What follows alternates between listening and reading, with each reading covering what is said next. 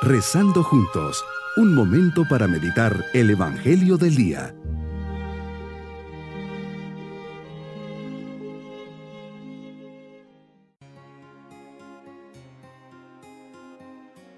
Un especial saludo en este día domingo de la vigésima primera semana del tiempo ordinario, día del Señor, día consagrado al Señor. Por eso con la alegría de la resurrección preparemos nuestro corazón para nuestra meditación. Meditemos en el Evangelio de San Mateo capítulo 16 versículos 13 al 20. En medio del silencio, en este ambiente de descanso e intimidad, en este paisaje imponente y solitario, antes de partir para Jerusalén, donde será sacrificado, quieres saber claramente qué piensan de ti tus discípulos. No formulas directamente la pregunta, sino que los conduces hacia ella. Les preguntas primero, ¿quién dice la gente que soy yo? Los discípulos se contestaron, algunos dicen que eres Juan el Bautista, Elías, Jeremías, grandes profetas, enviados por Dios. Con una fama y una reputación sobresalientes, realmente el concepto que tenían de ti era elevado y con una especial proyección de éxito. Y hoy nos preguntas, ¿quién dice la gente que soy yo?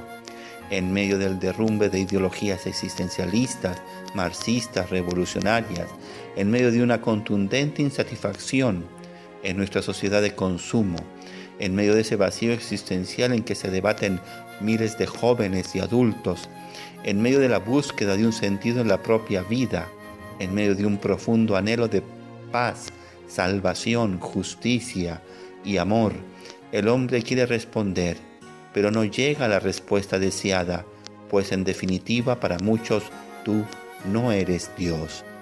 Y nos preguntas, ¿y ustedes quién dicen que soy yo?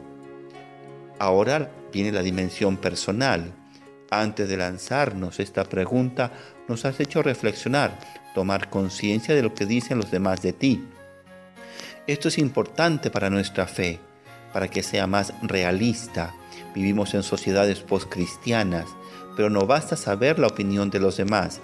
No te conformas con que nosotros sepamos qué dice la cultura, el ambiente que nos rodea. Te vuelves a nosotros, nos miras y nos pides una respuesta. Medito en el gran silencio que se produjo en aquel momento ante tu pregunta. No, no contestan todos. ¿Acaso no deberían haberlo hecho todos al unísono? ¿No te habían visto todos multiplicar los panes, caminar sobre las aguas, curar a la hija de, la cananea? ¿No te habían visto todos resucitar muertos? ¿Por qué callan? Entonces, aquí se esconde una gran verdad. Podemos seguirte sin saber quién eres realmente. Te hemos visto obrar grandes milagros en nuestras vidas y sin embargo eso no nos basta para reconocerte como Dios en nuestras vidas. ¿Quién eres para mí? ¿Te he dejado ser Dios? ¿No será que te he reducido a un profeta, a alguien bueno, que me quiere mucho, que me indica el camino, pero que en el fondo no es Dios? Por ello no puedes mandar en mi vida, porque eso sí, en mi vida mando yo. Actualmente, ¿qué significas para mí? respondes a mis necesidades de sentido, a mi sed de felicidad. Eres el único Salvador universal. No hay otra fuente o caminos de salvación autónomos, sino participados y dependientes de ti. Tú eres el Mesías y tú tienes que ver directamente con mi destino temporal y eterno. Este acontecimiento cerca de Cesarea de Filipo nos introduce en cierto modo en el laboratorio de la fe. Se abre ahí el misterio de la madurez de la fe. Primero está la gracia de la revelación, una íntima, inefable donación de Dios al hombre.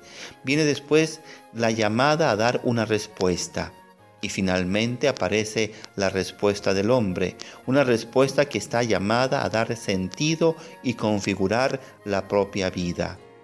Esto es lo que es la fe, una respuesta racional y libre del hombre a la palabra del Dios vivo. las preguntas que haces, las respuestas que dan los apóstoles y finalmente Simón Pedro constituyen una especie de examen de madurez de la fe de aquellos que viven más cerca de ti. Tú eres el Mesías, el Hijo de Dios. Con esta respuesta, donde Dios revelada a Pedro, nos enseñas por el don de la fe tu divinidad mesiánica y sin violentar ni coaccionar te presentas como la única respuesta válida, la única luz, la única clave del misterio del hombre que espera que le devuelvan su dignidad y su verdadero rostro. ¿Qué significan entonces las respuestas de la gente escuchadas al inicio?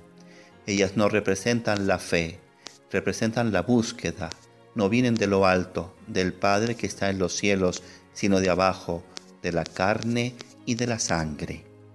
Mi propósito en este día será renovar en una visita al Santísimo mi credo, encomendar a Jesús todos mis trabajos y acciones buenas y agradecer que pueda decirle que es el Hijo de Dios vivo, el Mesías. Mis queridos niños, Jesús nos revela a través de Pedro que es el Mesías, el Hijo de Dios vivo, el Salvador del mundo hoy sintamos especialmente cercano a Jesús y que Él sabe perfectamente todo lo que llevo en mi corazón. Sabemos que Él ha sufrido mucho por amor a nosotros hasta dar su vida en la cruz y luego vencer a la muerte y al mal resucitando. Y nos vamos con la bendición del Señor. Y la bendición de Dios Todopoderoso, Padre, Hijo y Espíritu Santo, descienda sobre todos nosotros en este día domingo bonito día.